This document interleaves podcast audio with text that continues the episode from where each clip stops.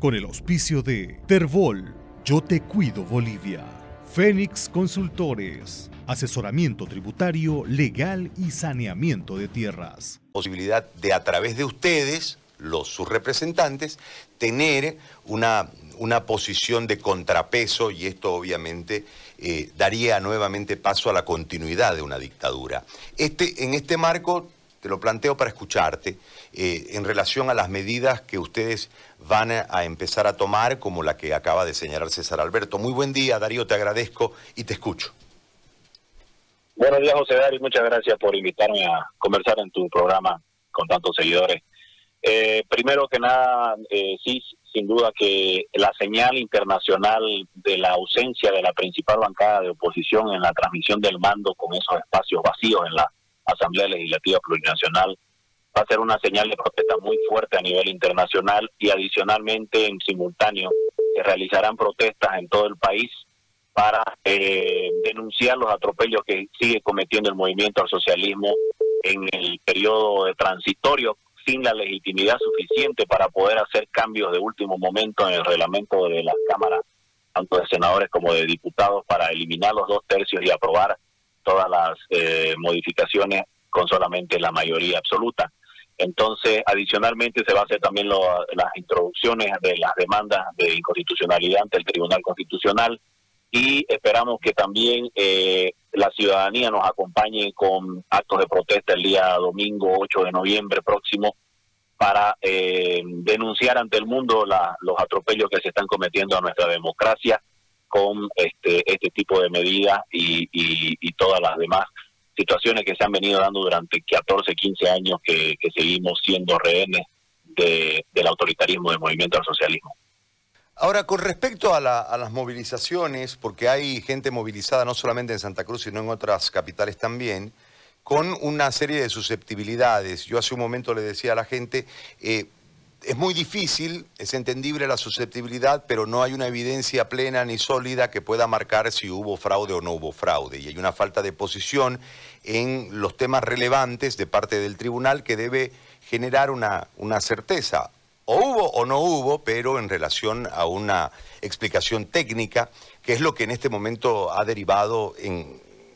lamentables enfrentamientos entre, entre ciudadanos en, en varios lugares de nuestro país y particularmente aquí en Santa Cruz. Respecto a este tema, ¿cuál es la posición institucional de comunidad ciudadana, Darío? Nosotros estamos eh, apoyando que se hagan eh, las auditorías correspondientes a través de, la, de los eh, mecanismos institucionales que existen, ya sea a través de la justicia o a través de la justicia electoral, de los juzgados electorales del Tribunal del Poder Electoral o del Poder Judicial, vamos a apoyar como comunidad ciudadana que si han habido denuncias irregularidades, eh, que, se, que, continúen, que sigan su curso y que puedan llegar a aclararse en, la, en las instancias correspondientes. Eh, nosotros como comunidad ciudadana eh, estamos prestos a, apoyar en, cualquier situación de presentación de actas o de presentación de, la documentación que nosotros tenemos como alianza política participante de la contienda y eh, apoyamos este tipo de, de, auditoría eh, forense que se llama para el proceso electoral en la instancia que corresponda este, que siga su curso y que se puedan aclarar todas las dudas. Darío, respecto a la narrativa, ese relato que se instaló ni bien cayó Morales y que fue amplificado por los diarios de identificación izquierdista en el planeta, que ahora se introduce. Es decir, este tema de la elección de este año, eh, de acuerdo a lo que se va manifestando, eh, el resultado le da fuerza al relato de que no hubo fraude en la anterior elección y que en realidad hubo un golpe de Estado que termina en un hecho lamentable, lo de Sencata y los muertos, y en este marco se prepara en un criterio muy particular, en una visión política del objetivo real de, este, de esta situación, se prepara un escenario para después generar los procesos correspondientes en relación a lo del año pasado y además fijar ante la, ante la opinión pública internacional y ante la opinión pública nacional de que no hubo fraude y lo que hubo fue un golpe de Estado. ¿Cuál eh, tu visión en torno a este relato que lo inició Morales y que hoy también en una entrevista que leí ayer o antes de ayer del, presidente electo, también ya tiene eh, la misma línea discursiva de ese relato. Eh, juntando las dos elecciones y diciendo, ves, con, esta, con este resultado marcamos que en realidad no hubo fraude en la anterior elección y que lo que hubo fue un golpe de Estado, lo que abre la posibilidad ante la situación de que los policías y los militares estuvieron ahí eh, del lado del pueblo en esa revolución ciudadana, de que en realidad hubo un golpe de Estado apoyado en estas dos instituciones. ¿Cuál tu visión de este, de este tema y de este relato que, insisto, inició Morales y que hoy tiene eco también aquí en el país? Bueno, eh, como se sabe, el año pasado en las elecciones, eh, los digamos, para sacar un poco de, la subjetividad que pueda tener alguna alianza política, como el caso de Comunidad Ciudadana que participó y, estuvo ahí, eh, prácticamente fue el principal, digamos, este, perjudicado por este fraude vamos a tomar en cuenta la palabra de un actor internacional, un árbitro internacional que no tiene, que tiene esa objetividad de eh, veedor de todas las elecciones en el continente americano, que es la Organización de Estados Americanos. Las únicas dos veces que la Organización de Estados Americanos ha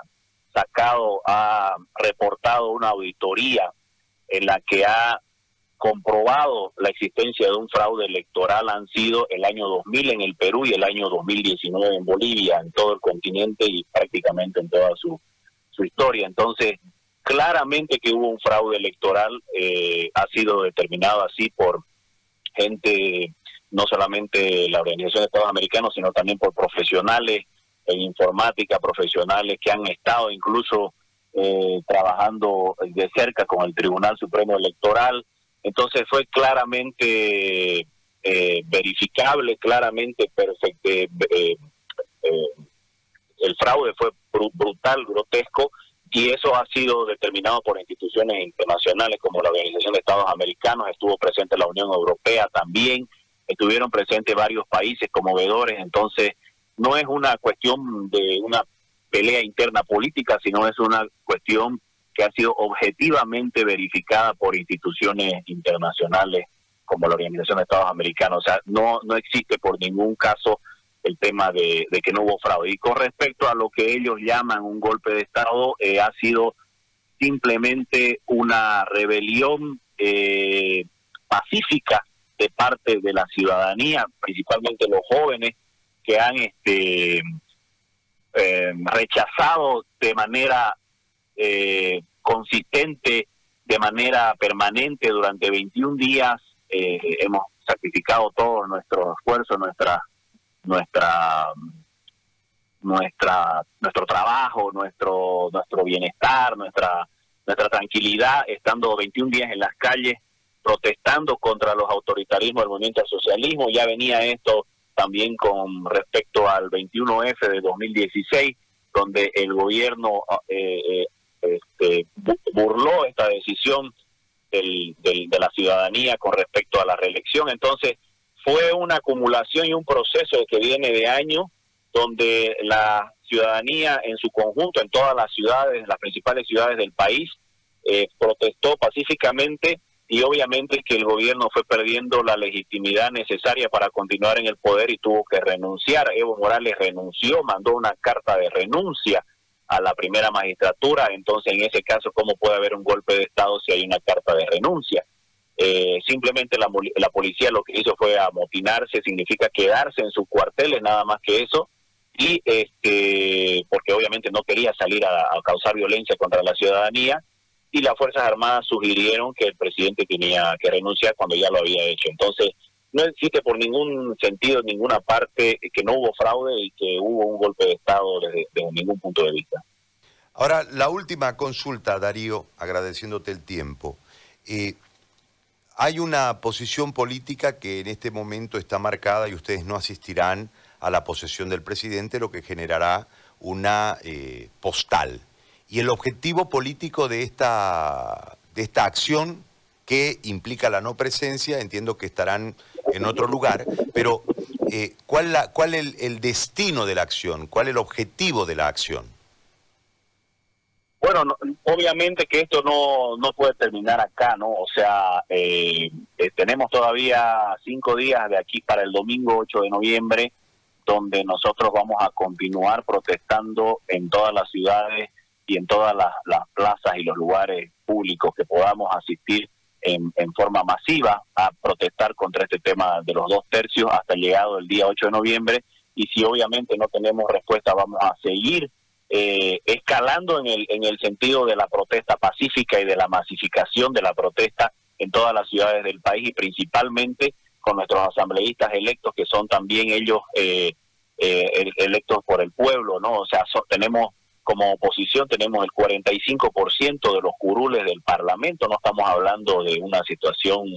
como era la anterior de dos tercios versus menos de un tercio. Entonces estamos hablando de una situación de que casi el 50% del Parlamento está en manos de la oposición y ellos tienen que hacer escuchar su voz y justamente lo que pretende el movimiento del socialismo con estos cambios de reglamento es no darle la palabra, no darles el uso de su voz que está consagrado por la constitución política del Estado. Así que eso tiene que seguir escalando de manera pacífica, una resistencia pacífica no solamente desde la democracia representativa que está en el Parlamento, sino también desde la democracia participativa que está en las calles con la ciudadanía.